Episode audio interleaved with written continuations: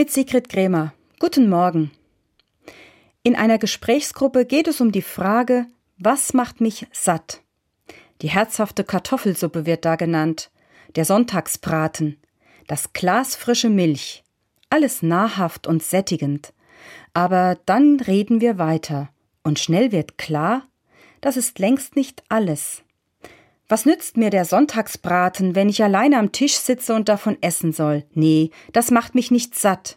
Im Gegenteil, da bekomme ich kaum ein Stück runter, meint eine ältere Frau.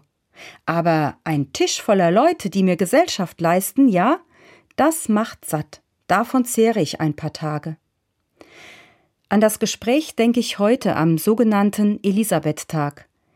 Die heilige Elisabeth lebte im 13. Jahrhundert und war mit dem Landgrafen Ludwig von Thüringen verheiratet. Als Adlige war sie privilegiert und wohlhabend. Doch sie zieht sich nicht auf die Wartburg, wo sie damals lebt, zurück und badet in Reichtum und Macht. Nein, ganz im Gegenteil. Die Not, die sie in ihrer Umgebung wahrnimmt, berührt sie zutiefst. Und sie kann gar nicht anders, als zu helfen und zu teilen. Sie verteilt Korn aus der Vorratskammer des Hofes, verleiht Geld aus der Staatskasse, tut einfach alles, damit die Menschen satt werden. Den Ärger der Familie nimmt sie dafür in Kauf. Und eine Legende erzählt noch etwas anderes. Elisabeth wird mit einem Korb erwischt, ein Tuch verbirgt, was sie davonträgt.